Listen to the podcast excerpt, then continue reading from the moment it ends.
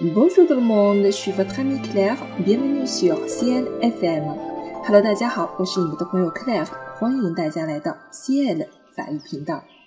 历代的文人呢，曾为《清明》写下了不少千古绝唱，知名度很高的一首，当属唐代诗人杜牧所写的《清明》了。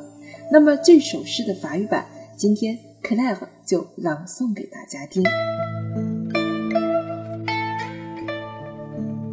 清明，杜牧。Sous la dynastie Tang, la pluie tombe sans fin en ce jour de la Qingming période.